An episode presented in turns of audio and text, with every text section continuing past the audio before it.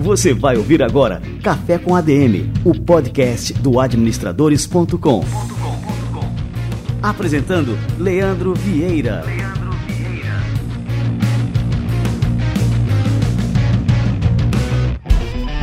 Fala galera, está no ar mais um Café com ADM, a sua dose de cafeína nos negócios. E estamos começando o nosso episódio número 195. E nessa semana a gente vai receber aqui o Bernardo Rocha de Resende, que você não conhece ele dessa forma, mas tenho certeza que você já ouviu falar do Bernardinho, o maior treinador de vôlei de todos os tempos, maior campeão das quadras. E o Bernardinho participou de uma live com a gente no Instagram que a gente transformou aqui nesse episódio do Café com a DM de hoje. Tá imperdível, né? Com várias lições que ele traz do mundo dos esportes para o mundo dos negócios, lições de liderança, lições de resiliência, lições de estratégia. Cara, este episódio de hoje está turbinado de cafeína. Fica ligado que daqui a pouquinho o Bernardinho chega por aqui. E antes de dar sequência por aqui, vou passar alguns recadinhos iniciais para vocês. Agora, para relaxar, eu vou dar uma dica. Quem aí curte uma boa cerveja? Eu sempre compro as minhas no Pão de Açúcar. E essa semana descobri que eles já têm a nova Heineken 00 em todas as lojas de São Paulo. Para quem ama Heineken como eu, é incrível. O mesmo sabor de qualidade que a gente já conhece, só que com zero álcool. Você pode tomar uma Heineken no almoço, no meio do trabalho ou durante aquele happy hour virtual típico de sexta-feira. Já imaginou? A Heineken 00 é ideal também para beber enquanto você assiste a um filme ou maratona sua série preferida. Vai na minha aqui de Heineken, eu entendo. Quando for fazer suas compras no Pão de Açúcar, procure a Heineken 00 na seção de bebidas. Tenho certeza de que você vai gostar. Ou se preferir, você também pode comprar da sua casa por meio do site pãodeaçucar.com. Vale lembrar que o produto, mesmo sem álcool, é destinado apenas para adultos.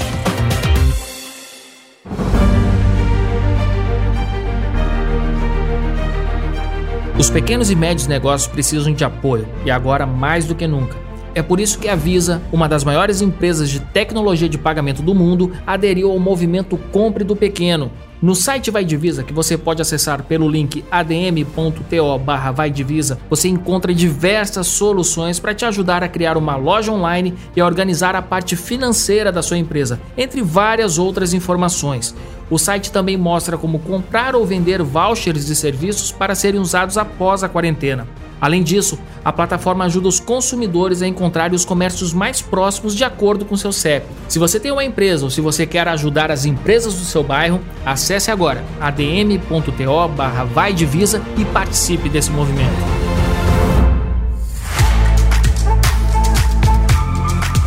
Muito bem, já vou colocar o meu cafezinho aqui para esquentar porque essa entrevista de hoje está imperdível. Sugiro que você faça o mesmo. Tenho mais um recadinho e na sequência o Bernardinho chega por aqui.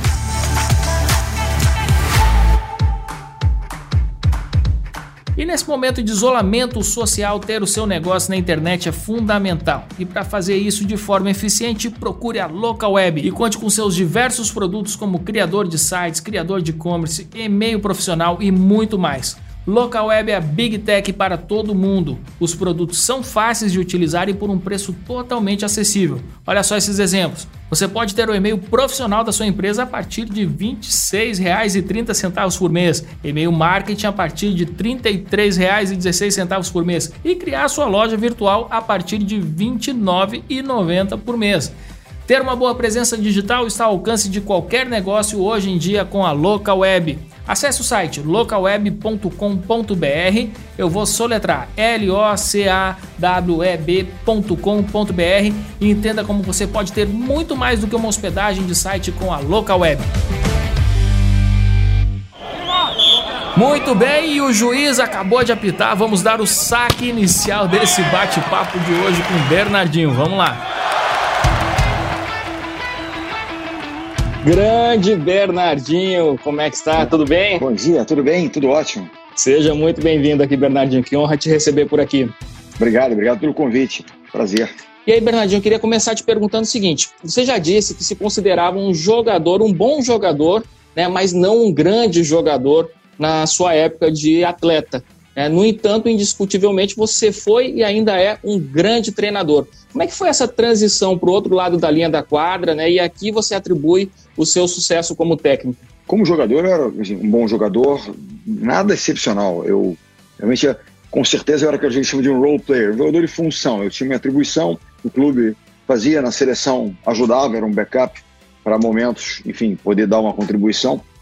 E no dia a dia, né, é, tentar trabalhar ali a equipe. Agora, eu sempre gostei muito da questão, desde muito jovem, meu primeiro treinador identificou em mim algumas características meio que de liderança. Eu, eu sempre questionei algumas coisas, eu sempre participei muito, é, tanto nos treinos quanto é, nos jogos, no que diz respeito à, elaboração de estratégia, a questionar posicionamentos, etc. E tal. Então, tinha alguma né, digamos assim, ao, ao, talvez alguma tendência para esse lado. Até que eu fui convidado em 1989, ainda com 29 anos, para ir para a Itália treinar um time.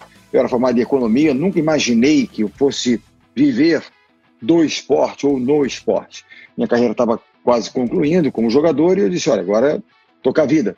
Poucas pessoas, ou quase ninguém, vivia né, do voleibol, era só o futebol, outros esportes eram muito raros, exceções aqueles grandes ídolos numa, né, num esporte ou outro poderiam viver daquilo. Mas eu sempre tive essa, eu sempre gostei. E o processo é uma coisa que sempre me encantou. Um dia perguntaram ao Bruno, ah, meu filho, você tem muita coisa com seu pai, teu jeito, etc. Mas o que, que você tem diferente? Flávio?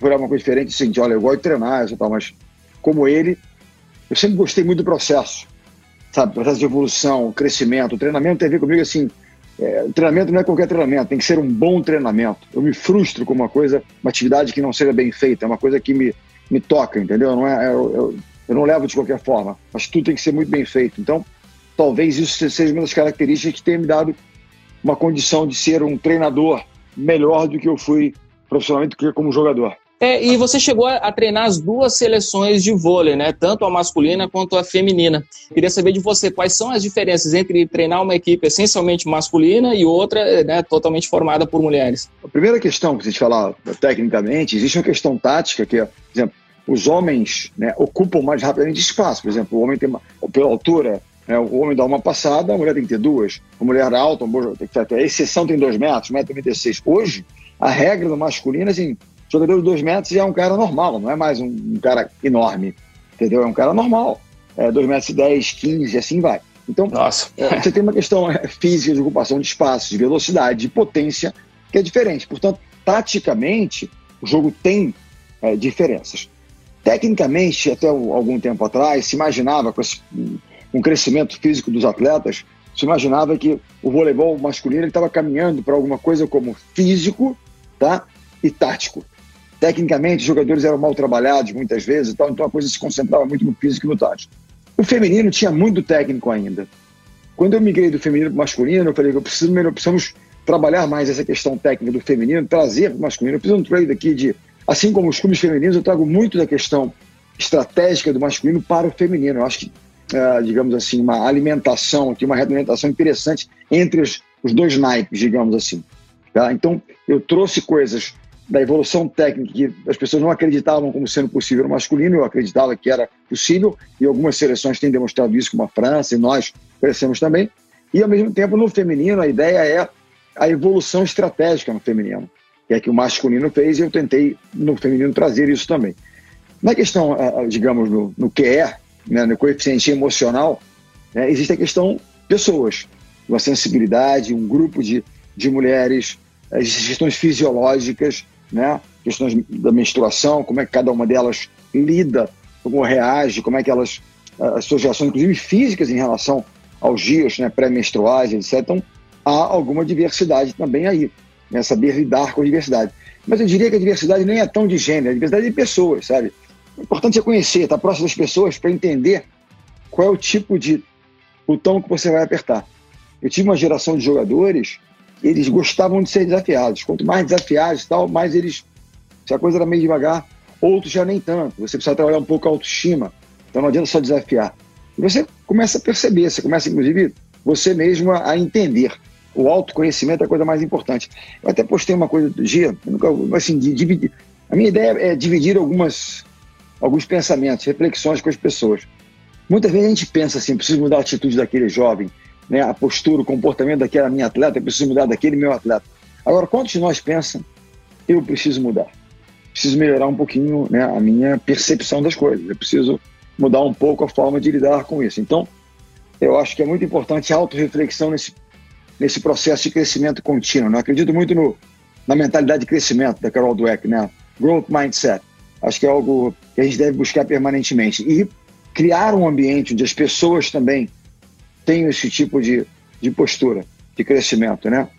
É, se a gente crescer ponto alguma coisa por cento ao dia, né, juros compostos, economia, no final de um ano, quanto é que você vai ter né, crescido? Um pequeno crescimento diário que a gente busca. Ô Bernardinho, e aí num determinado momento da sua carreira você fez uma transição para o mundo empresarial. Então até não falei aqui no começo, mas você é sócio de uma rede de academias que é uma das mais lucrativas do Brasil, que é a, que é a Baritec, né? E também do portal, o, eu chamo de Educar, eu sei, é, esse, acho que a pronúncia está correta, né?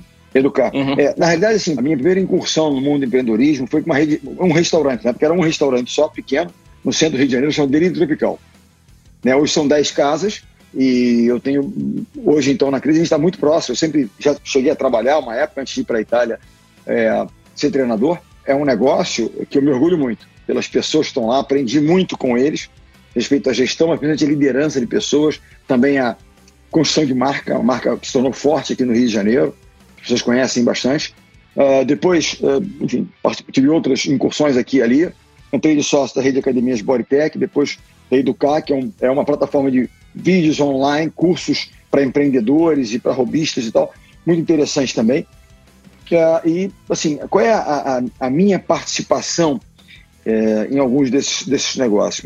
Naqueles que estou mais próximo do dia a dia.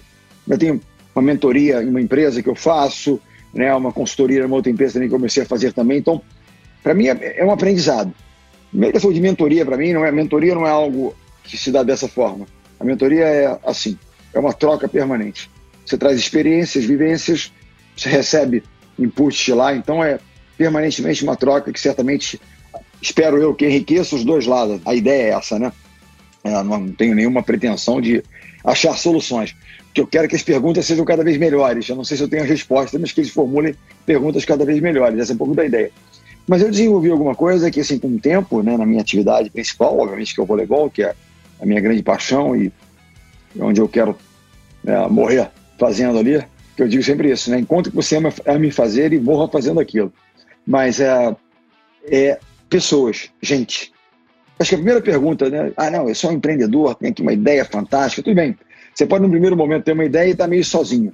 Mas eu digo isso com maior tranquilidade. É empreender é um esporte coletivo. Por melhor que você seja, pode ser bom de ideias, um empreendedor de ideias. Mas você é bom de vendas? Você é bom de gente? Você tem que trazer gente que te complemente nisso aí. A primeira pergunta que o empreendedor deve fazer é com quem que eu vou? O treinador deve fazer essa pergunta. Com quem que eu vou para a batalha? Né? Com quem que eu vou para essa arena né, onde os empreendedores estão aí é, trabalhando, assim como no esporte? Com quem? Quem são as pessoas que eu quero do meu lado? Né? Então, assim, essa questão de gente, né, de formação de times, né, de alinhamento de propósitos, de valores, é algo que talvez eu tenha desenvolvido ao longo do tempo. De alguma forma, é algo, e é algo que me interessa. Estou sempre estudando e tentando me capacitar mais no tema para poder compartilhar com as pessoas né, a, a algum tipo de experiência nesse sentido. Eu acho que isso é talvez seja das coisas mais importantes e a qual nós dedicamos eventualmente pouco tempo. Vamos pensar, eu sempre cito esse exemplo que eu acho que é um exemplo bastante é claro e pragmático e simples, né? Ah, montamos um time, montamos uma empresa. Poxa, então nós vimos agora, por exemplo, nós tínhamos uma empresa que atendia só offline, ou seja, que era presencial. Um momento como esse, teste negócio, a gente tem que transformar para online, como muitos estão fazendo aí. Então, nós não temos alguém né, na nossa empresa que seja uma fera em tecnologia e identificamos, precisamos né, trazer gente de tecnologia para cá. Identificamos uma pessoa que é o, é o futuro Steve Jobs. Vamos trazer esse cara, que esse cara é o cara, vai nos dar as soluções, os caminhos para o nosso novo mundo online. Ok, trazemos o cara. Contratamos o cara pela sua competência ele é bom tecnicamente, ele ataca bem, ele é bom de tecnologia, ele é bom. Aí daqui a um mês, esse cara não tem empatia com ninguém, se comunica mal, não é disciplinado, não trabalha bem em equipe, aí você manda ele embora. Você mandou ele embora porque ele é ruim tecnicamente? Não, ele continua sendo bom tecnicamente. Mas ele não tem a questão do que é, que é o coeficiente emocional, que é lidar com gente. nós eventualmente dedicamos pouco tempo, investimos pouco tempo em alinhar isso, em conhecer um pouco mais, em entender os skills, as ferramentas que essa pessoa, do ponto de vista de pessoal, né, de soft skills ou skills pessoais. E focamos só no hard skill, que não é que seja irrelevante, ele é importante, mas os soft skills são muito importantes. E nos dias de hoje, quando os jovens perguntam, né, poxa, o que, você acha? O que, que eu devo estudar? O que eu devo fazer? Eu não sei qual é o futuro do trabalho exatamente, eu não sei dizer qual é. Mas se a pessoa fala que for disciplinada, se ela tiver, se comunicar bem, trabalhar bem em equipe, etc. Tal, e tiver uma coisa que eu acho que é das mais importantes, a vontade de aprender. A energia, a vontade de aprender é algo que, para mim, é fundamental. Entendeu? Eu, eu, quero pessoas que estejam do meu lado com vontade permanente de crescer, de aprender. Né? É, eu acho que isso é, é. Essas pessoas, independente de como se dará o caminho, o futuro do trabalho, elas terão condições de ter êxito, digamos assim, né, no seu futuro.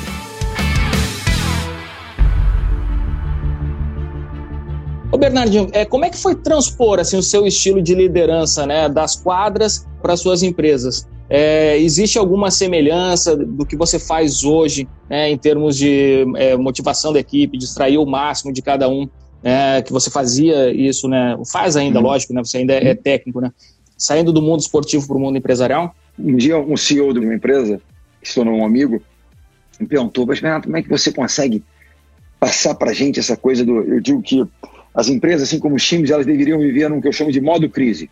É o crisis mode on. Tem que estar sempre ligado. O que significa o modo crise? É você estar com a guarda alta. Pensa o seguinte, antes dessa crise inesperada, obviamente, essa pandemia se instaurar, né, a economia vinha dando sinais de melhora, né, o mercado melhorando, o Brasil, digamos, o mundo com muita liquidez, portanto, né, vindo investir no Brasil, ok, as pessoas vendo boas possibilidades, de repente se instaura isso. E aí eu tive contato com várias empresas, alguns falaram, poxa, vou mandar a gente embora, importar pessoal. E eu percebi, algumas disseram, que nós contratamos talvez excessivamente antes, não precisávamos ter contratado tanto. Por que acontece? Num certo momento, quando a, a, economia melhorando, a sua empresa com bons resultados, a coisa crescendo, o que aconteceu? As pessoas baixaram um pouco a guarda, desligaram o modo crise. Né? É, não é que tenham se tornado perdulares, mas de uma certa maneira, não foram tão né, detalhistas em tomar decisões, tão assertivos. E aí, na hora de ter que cortar, não, a gente realmente estava com uma gordura excessiva. Por que estava com a gordura? Porque não prestaram atenção anteriormente, desligaram o modo crise. Se nós vivermos o modo crise permanente, é claro que uma crise como essa chega, vai nos incomodar, vai de alguma forma nos afetar, mas nós não estaremos, não estaremos né, é, tão desconectados, né? A guarda vai estar alta, você vai estar ligado e você vai estar enxuto, porque mais facilmente se adaptará àquilo que virá. Porque não é, na minha opinião, não é o mais forte que vai sobreviver, é aquele que se adapta mais rapidamente a essa nova realidade que está se formando aí, que eu não sei exatamente qual é, mas que está né, sendo construída aí. Então, eu acho que é, é, é, eu sei, as pessoas tem uma, uma imagem, ah, ele está na quadra gritando, fazendo. Quando em voleibol, você está num ginásio com 10 mil pessoas, é um ambiente que aquilo ali acontece e tal. Mas a minha, a minha forma é, eu, eu vivo o jogo se eu estou em alguma coisa, eu, eu, eu, sou intenso naquilo que eu faço. Né? Então, seja numa empresa, seja num negócio, eu sou intenso. Eu quero trocar. Agora, você vai estar no escritório gritando, fazendo, você está aqui na intensidade, cobrando, fazendo. Primeiro, eu gosto disso, é algo que me, me alimenta. Eu gosto de pessoas que têm essa energia, né? que tão, são curiosas, querem aprender, querem melhorar. Erram, acertam. De, ah, a pessoa ah, você não aceita erro. Não, eu aceito. Eu só não aceito que você repita o erro permanentemente, porque você não aprendeu com o anterior. Né? Me apresente um novo erro. Essa é a minha coisa. Ah, errou de uma outra maneira, ok, tentou, errou. Aprenda rapidamente e conserte. Né? Qual foi o empreendedor que nunca errou? Né? Quem nunca tentou nada, de diferente ou de não tomou risco nenhum. Quem foi um atleta que nunca errou? Aquele que nunca jogou. Você vai jogar em alto nível, você vai errar. Agora aprenda o que ele erra. Porque a agora, a única forma de você aprender com erro é assumindo responsabilidade. Pô, isso aqui eu realmente deveria. Então você pensa, reflete sobre aquilo e muda. Quando ele me questionou sobre aquilo, como é que eu consigo né, é, instaurar na minha equipe esse mindset, essa, essa coisa de, pô, tá bom, mas pode melhorar, tá bom, mas pode melhorar. O esporte, e eu tenho certeza que nas outras áreas não é diferente, vamos pensar na área comercial. Provavelmente tem gente aqui que está conosco agora que trabalha em área comercial, força de vendas, etc. Quem trabalha na área comercial é que nem quem trabalha no esporte, não tem passado. Você bateu a meta no mês. Como é que começa o mês seguinte? Zero a zero. Você bateu a meta 1, 2, 3, 4, ganhou um mundial, dois mundiais, três mundiais. 0 a 0. A única coisa, depois de bons resultados do passado, que você vai ter no futuro são expectativas e responsabilidades crescentes. É a única coisa que muda. Eu digo assim, você tem que alimentar o inconformismo nas pessoas, porque o esporte me ensinou uma coisa: o resultado do passado não te garante nada no futuro, a não ser expectativas e responsabilidades crescentes. Então, isso é uma coisa que eu tenho para mim que, ok, passou, tá bacana, né? a medalha está numa estante, está num tal, mas é zero a zero de novo. E de você se espera um novo ouro. É, se olhar o voleibol brasileiro, ele não ganha prata, né? ele perde ouro. Né? é, é verdade. A expectativa é alta. A expectativa é alta né? É verdade. E com relação, até pegando um gancho né, nesse assunto, é, no esporte é impossível, por exemplo, você ter uma equipe que vença 100% das partidas. Né? Uhum. E na vida, no mundo empresarial, a gente tende a ter sempre essa expectativa, não, eu tenho que vencer, eu tenho que, eu não posso perder. É, mas assim, é, qual, qual, é a lição que você tira dos reveses, né, das derrotas, quando a equipe lá perdeu, é, enfim, né, ganhou o prata, né, vamos dizer, não, deixou de ganhar o ouro. É, mas, uhum. Você pode querer. Uma coisa é você, eu quero, eu ponho a meta é ganhar o ouro, né? Então, ok, apenas lá em cima. Primeiro, o mais importante de querer é o querer se preparar, né? Porque vencer todo mundo quer, mas quantos querem se preparar? Então, a questão é preparação. Mas digamos que você chegou lá e tem um revés, não conquistou, não bateu a meta, não atingiu, não chegou né, ao número desejado, não chegou. Vai acontecer. Aí é o seguinte, a pergunta aí, o esporte te ensina isso. Você vai desistir porque você perdeu ou você vai aprender com aquela derrota e se tornar melhor? Né? Resiliência.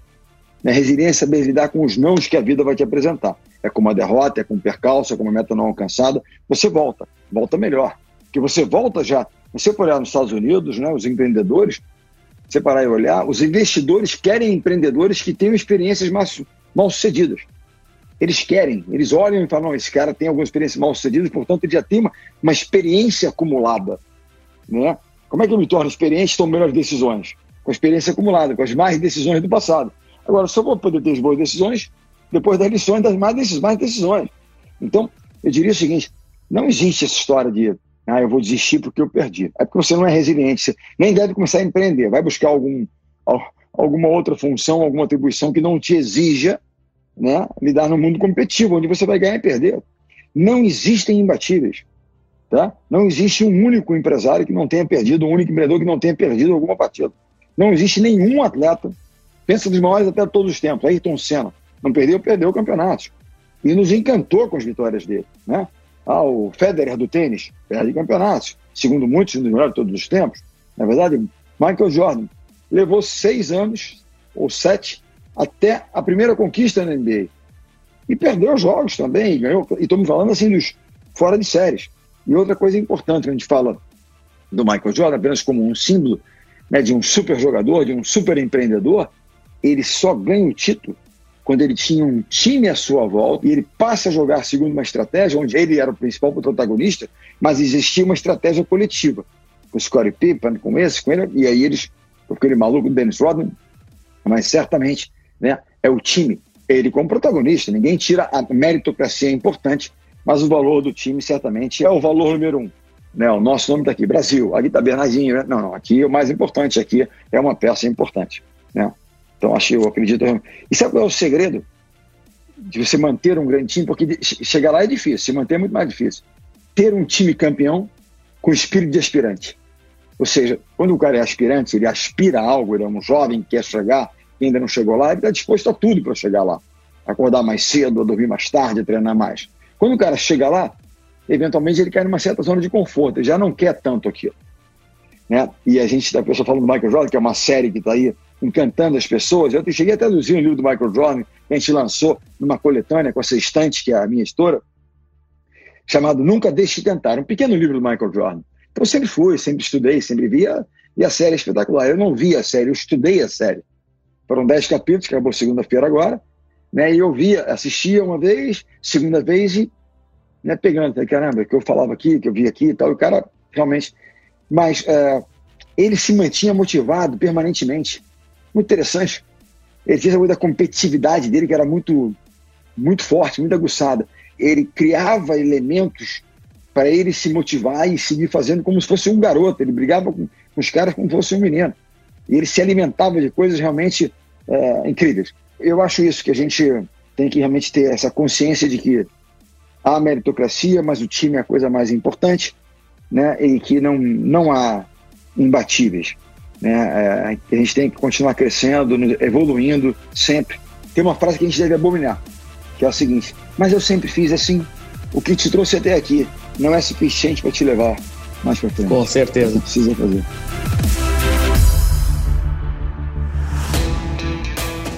Ô Bernardinho, você falou na palavra treino. Eu acho que essa é uma das palavras mais importantes para a gente extrair lições do esporte, do vôlei, para a vida profissional como um todo. Né? A importância do treino, porque a gente está falando aqui das batalhas, né? das partidas e tal, tudo mais. Mas o que está é, por trás disso tudo é um treino constante, é diário, é, é incansável. Né? E qual que é a importância disso para o profissional também, do treino?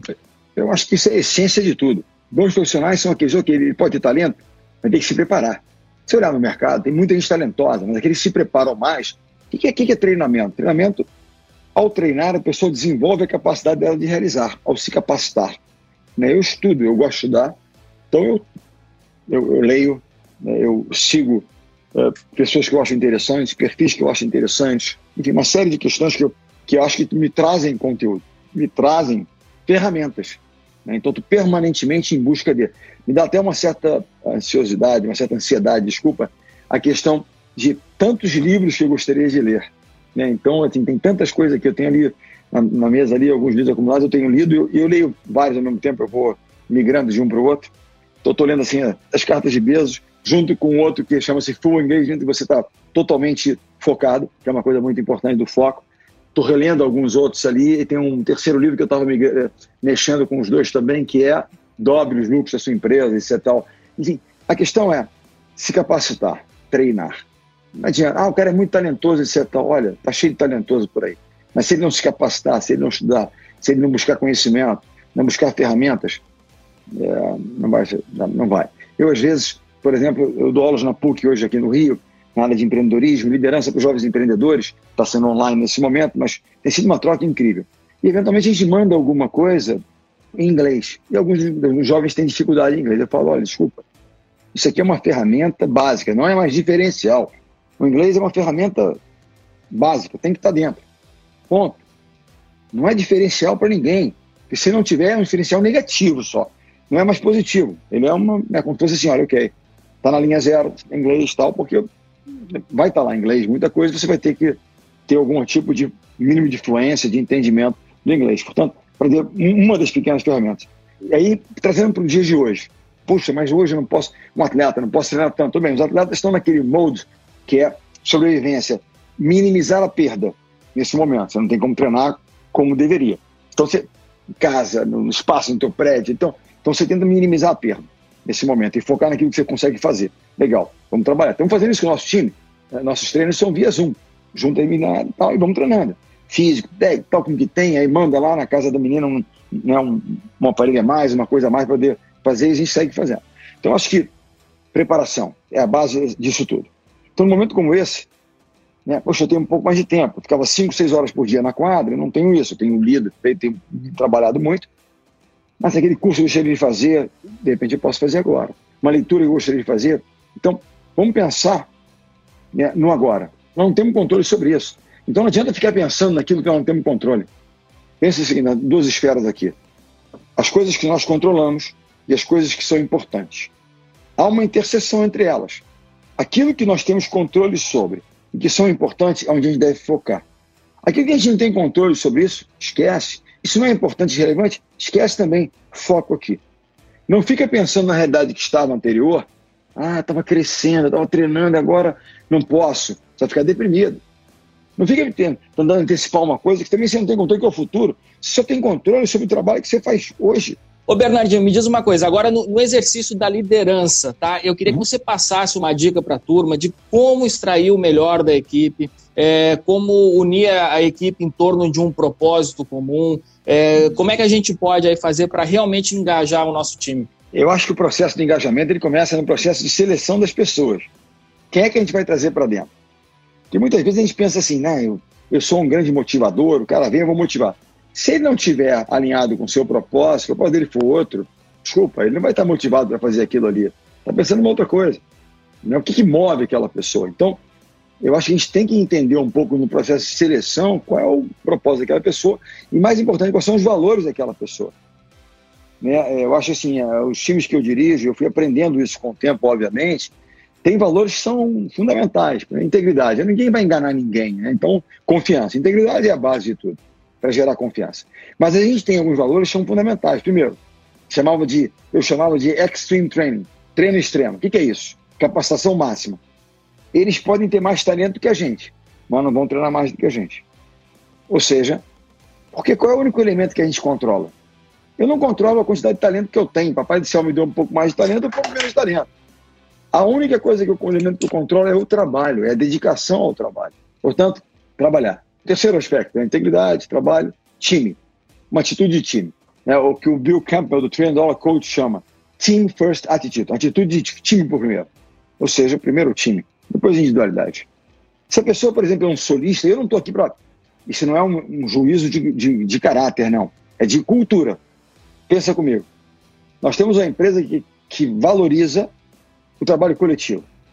Aí chega alguém que é um craque, mas que não tem uma, uma, visão diferente. Ele quer é, ser é, um solista. É um direito que ele tem. Ninguém tem nada contra isso. Só não funciona aqui, onde a cultura que o nosso comportamento ele é muito coletivo. Eu conto essa história, é muito interessante, é uma história leve, é interessante. Um dos maiores treinadores de basquetebol na história do basquetebol universitário americano chamava-se John Wooden. Ele foi treinador da, da UCLA e ele construiu uma coisa chamada Pirâmide do Sucesso. E nós traduzimos um, li um livro dele chamado uh, Jogando para Vencer. Né? Eu fiz comentários, tal. e tem ele, livros e conteúdo já falecido, um super treinador ganhou 10 títulos da, da NCAA, ninguém ganhou tanto quanto ele. E ele tinha no, no, no, time dele um cara chamado Bill Walton, que era talentosíssimo, um cara incrível, super jogador. Os universitários jogam quatro anos na universidade, depois eles, né, só, é, é, o tempo de permanência nas universidades, ok. Mas existiam, isso anos 70, 60, 70, existiam regras.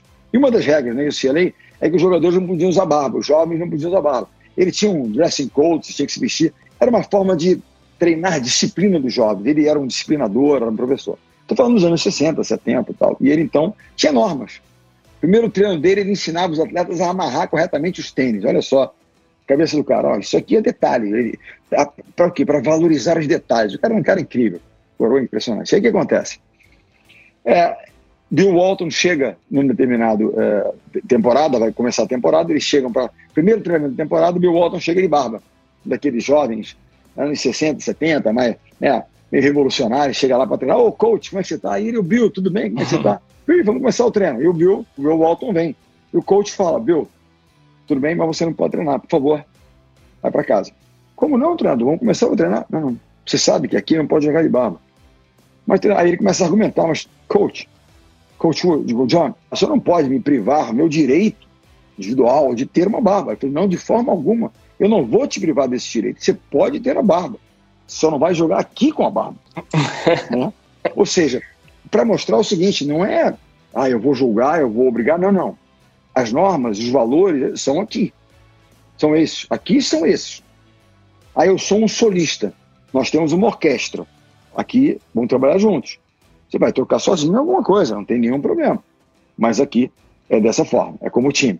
Então, é assim, são apenas pequenas mensagens para que a gente pense nisso. E eu acho que a questão da cultura se torna cada vez mais importante. Sempre foi, mas hoje tem, as pessoas estão atentando para essa questão. Né? A cultura de uma empresa é aquilo que gera perenidade, a cultura de um time é o que joga perenidade, um legado, ela se mantém.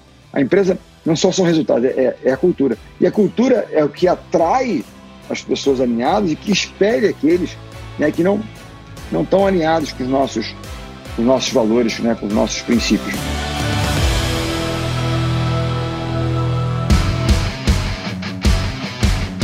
Ô Bernardinho, o, o Berguinho ele soltou uma pergunta aqui. Ele pergunta assim para você: como você conseguiu transformar o Bruninho no melhor levantador do mundo E ele pergunta também se você sentiu em algum momento que as pessoas achavam que tinha algum tipo de protecionismo por ele ser seu filho. Achar, as pessoas podem achar que elas têm todo direito, eu não vou brigar com as pessoas para elas acharem, né? Agora, o que a equipe achava era mais importante para mim naquele momento. Não é que eu não, não considere as pessoas, por favor, considero a todas.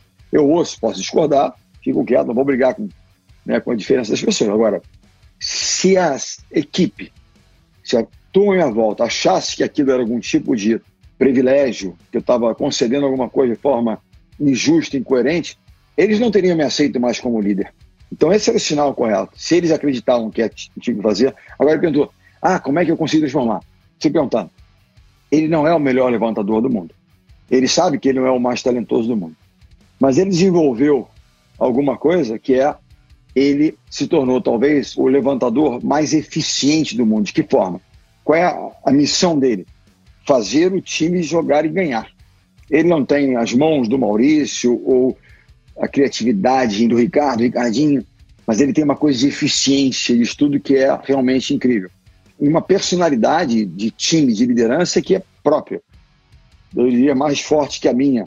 Ele realmente tem isso. E é, é uma coisa dele. Claro que ele foi muito testado, porque esse tipo de dúvidas que é, parte da imprensa, inclusive, foi maldosa no primeiro momento, mas faz parte. Também não estou aqui para julgar nem para brigar por causa disso, mas ele foi bastante penalizado, porque muitos, muitas pessoas não querendo né, confrontar comigo acabavam em cima dele, que não tinha nenhuma, a decisão foi minha por uma série de aspectos. Mas a coisa que realmente era relevante para mim era a seguinte: no primeiro momento, né, muitos queriam vender como uma decisão injusta, incorreta, incoerente, como botar o seu filho lá, não tem sentido. Você acha né, que o restante da equipe teria me aceitado por tanto tempo se eu tivesse feito alguma coisa tão errada quanto as pessoas quiseram vender? Com né, certeza. Quiseram mostrar? Não teriam, então não teria ficado. As pessoas entenderam que algo deveria ser feito, e naquele momento ele estava na linha de sucessão. Portanto, é, eu não estou aqui para julgar de forma alguma caráter de A, de B, de C, nada disso, não. Era uma decisão naquele momento né, que tinha que ser feito. Então, é, é, outras pessoas estão falando de algum jeito. Sabe uma das coisas que é mais importante é, é, para o líder, está falando um pouco de liderança, tá? é saber ouvir. E quando eu falo ouvir, não é só ouvir o que as pessoas falam, que muitas vezes elas não falam, mas é sentir, é, é ler, ler. É, eu costumo dizer isso, né, que as pessoas ouvem muito, escutam mais aquilo que a gente faz do que aquilo que a gente fala, né? É muito mais alto, é muito mais sonoro né, o walk the talk. O cara fala isso, mas não faz, então faz sentido. E ter a humildade, entender que eu não sou melhor de nada, eu tenho qualidades, tenho defeitos, então saber escutar e ter humildade. Humildade não tem a ver com, com essa coisa de uma, como é que eu diria, de uma modéstia, não, não, tem a ver com autoconfiança. Uma pessoa autoconfiante, ela é humilde, ela não precisa de arrogância para mostrar alguma coisa. Olha, eu sei das minhas qualidades, sei dos meus defeitos. Interessante que a pessoa está perguntando de uma jogadora que eu tive, eu não consegui ler quem foi, chamada uhum. Logan, Tom, Logan Tom. Quero contar esse caso, pra, mas não que o caso possa ilustrar um pouco de situações para as pessoas, não especificamente de voleibol. Eu, no determinado ano, na, na, equipe do Rio, que na época era, é, não era SESC como é hoje, era, era Rexona, eu contratei uma, uma jogadora americana, ótima jogadora, tecnicamente, seria um pouco uma base na, na linha de, de passe, uma jogadora muito tecnicamente muito, muito forte. Ela era vice-campeã olímpica da seleção americana, uma titular da seleção americana por algum tempo já, jogava em grandes equipes do mundo, né? E, e a contratei. Enfim, ela não. É, a gente fala de fit, né? O fit não deu certo. Ela não encaixou. Mas não por ser uma pessoa, uma boa, ótima pessoa. Mas é o que a gente chama de uma lonely wolf. O que, que é isso? Uma, um lobo solitário. Não era muito de time e tal eu cometi um, um equívoco ao analisar a carreira dela, a, né, o track record, digamos, né, a, a, os resultados anteriores dela, eu, eu, percebi o seguinte: ela jogava em grandes times e na seleção americana. Mas eu não, não atentei para o seguinte fato: ela jogava em grandes times, mas cada ano em um time diferente. Aquilo era algo relevante, porque ela não se mantinha. Né? Por que, que ela não uhum. se mantém num grande time? Mas eu não percebi. Ela veio jogadora mais bem paga para ser titular, ela acaba a temporada no banco. A Gabi, na época, a gente estava investindo em 17 anos, acaba como titular e vencemos o campeonato com a Logan Tom sentada na, na tribuna. Mas o erro, ela é uma jogadora ótima, tecnicamente perfeita, mas não, não se adequou, né, não se encaixou. Nenhum tipo de crítica pessoal, de forma alguma. Grande carinho por ela, grande respeito, mas não era adequada para trabalhar conosco. Enfim, não deu certo. E eu fico, fiquei. E realmente foi um erro né, de estratégia, um erro é, de avaliação minha. Ô Bernardinho, com relação a, a, agora trazendo aqui de volta a questão para a prática empresarial, é, no voleibol a, e no, em todos os esportes de forma geral, a gente costuma muito observar a concorrência. A gente analisa o nosso concorrente, todos os aspectos, é, vê aquelas fitas, rever, né? É, qual que é a importância disso, né? Também no mundo dos negócios, né? Análise da concorrência. Aqui até para pegar algum, você é formado em economia, né? Um grande economista que a gente utiliza muito dentro da área de negócios, na administração, é o Michael Porter, né? Que é um mestre é, nessa questão de análise de concorrência. Primeiro, quando eu cheguei à seleção feminina, eu fui estudar concorrência, como né, o benchmark, para entender quais são as melhores práticas que existem no mundo. Olha, na área tal são os asiáticos, nessa área de forças cubanas. Então, eu comecei a tentar o quê? A mesclar isso e trazer, né, tropicalizar para o nosso Brasil, para o grupo que eu tinha, o que, que eu posso usar aqui para fazer desse o melhor grupo possível. As melhores práticas, tentar adotar aqui e botar alguma coisa a mais, desenvolver alguma coisa nossa. Com o tempo, obviamente, eu começava a estudar no ponto de vista de como eu bato aquele pessoal, como é que eu me torno mais eficiente do que eles. Então, o estudo é, é permanente, é intenso. Né? Então a gente passa dias e Eu vou citar um caso para você de estudo, né? É, de uma questão prática. Mas Olimpíada de 2016, menos de um mês antes, nós jogamos a Liga Mundial.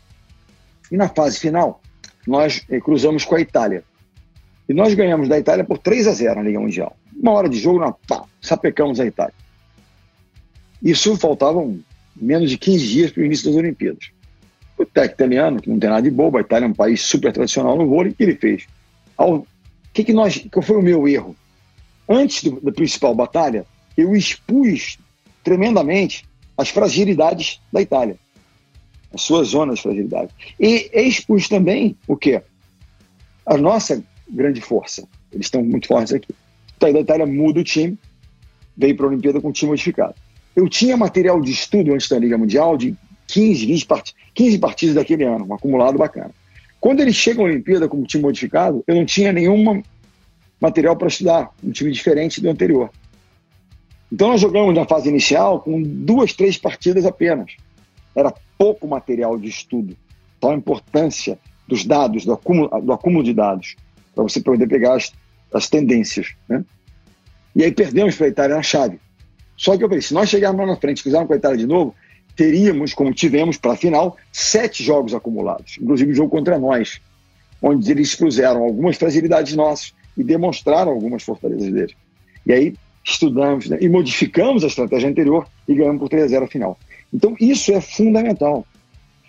Agora, preste atenção, ao estudar e conhecer muito o seu mercado, seus adversários, não pode deixar de focar no seu time. Então, caminho paralelo. Estudar permanentemente, focar na evolução do seu time é fundamental. Mas, obviamente, está o tempo inteiro. Eu fazia isso. Nós éramos líderes do ranking mundial. Eu dizia, ah, mas tem uma equipe fazendo isso melhor do que a gente. Os jogadores diziam, não, mas vamos ganhar deles. Eles podem ganhar deles, mas eles continuam fazendo isso melhor do que a gente. Eu tenho essa obsessão né, em buscar coisas que possam gerar algum tipo de evolução. Então, estou sempre evoluindo, sempre vendo, sempre. Né? Você vai vendo fitas. Hoje não são mais fitas, né? Tudo em streaming, você acumulando. Mas no passado era, a gente fazia uhum. dois vídeos cassetes, fita e ficava trocando e montando imagens, né? Então já foi assim. Passava madrugadas, né? Eu, meus assistentes técnicos, montando fitas para poder fazer as edições, entendeu? Então isso é fundamental. Dados, dados, dados, dados. Informação, que a gente transforma em conhecimento.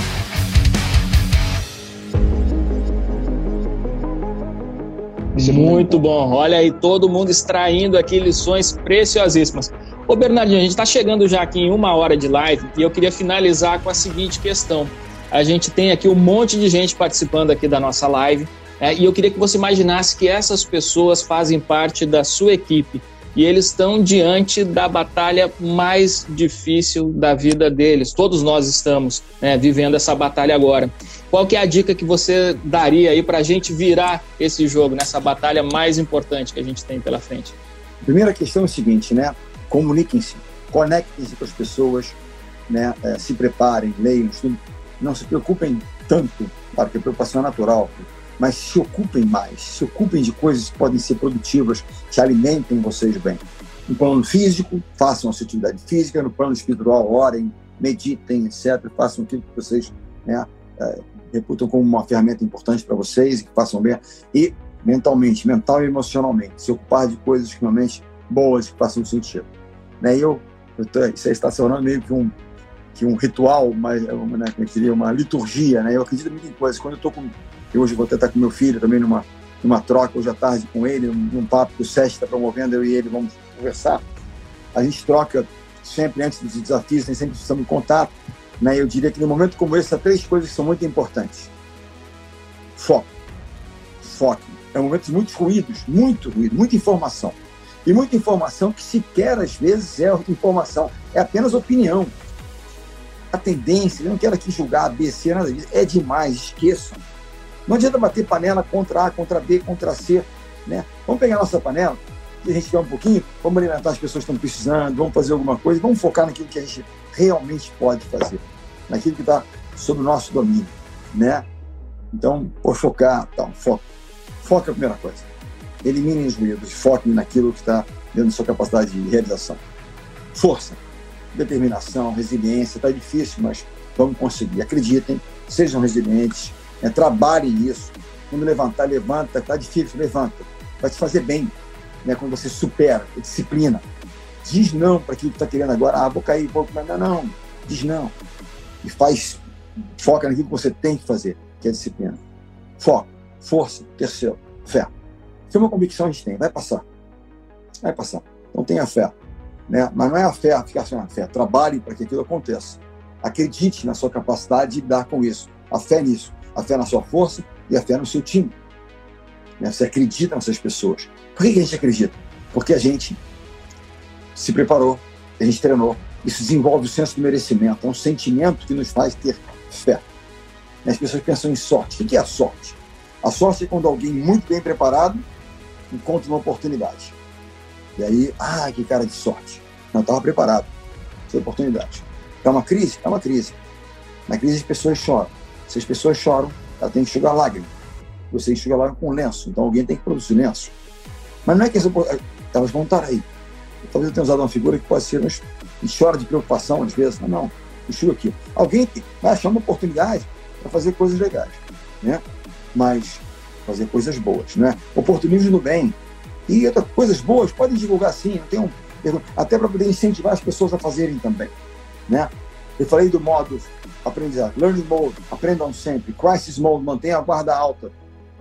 Terceiro modo importante, modo de solidariedade, está ligado hoje, pessoas estão fazendo pelos outros, olhem para o lado, né?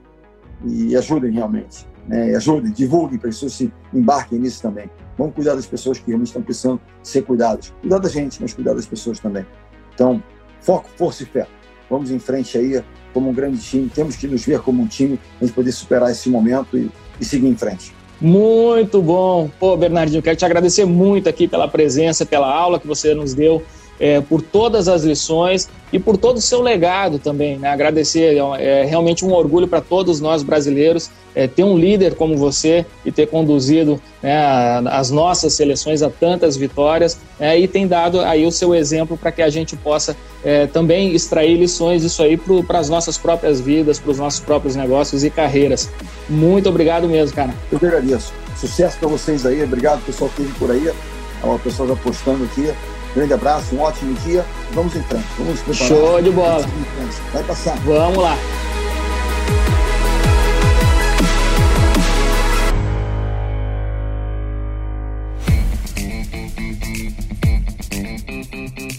Que bate-bola fantástico aqui esse com o Bernardinho. Aprendi demais com ele, cara. Eu já admirava o Bernardinho há muitos anos já torci, já me emocionei muito e, pô, receber o Bernardinho aqui no nosso Café com a DM, nessa live que ele deu no nosso Instagram, foi realmente uma honra, uma honra enorme. E tenho certeza que você aí do outro lado extraiu também lições como eu, lições para a vida, lições para os negócios, lições para atravessar essa fase que a gente está atravessando foi realmente muito bom. Bernardinho é um grande líder, uma verdadeira referência, um exemplo que a gente deve seguir também na condução dos nossos negócios, na liderança das nossas equipes, para saber extrair dos nossos liderados, da nossa equipe, o seu melhor. Esse é o caminho da superação, esse é o caminho da excelência. E esse é o caminho do ouro. Muito bem, galera. Este foi o nosso podcast de número 195. Café com a DM volta na semana que vem com mais cafeína para vocês. Combinados então? Então até a próxima semana em mais um episódio do Café com a DM, a sua dose de cafeína nos negócios. Até lá.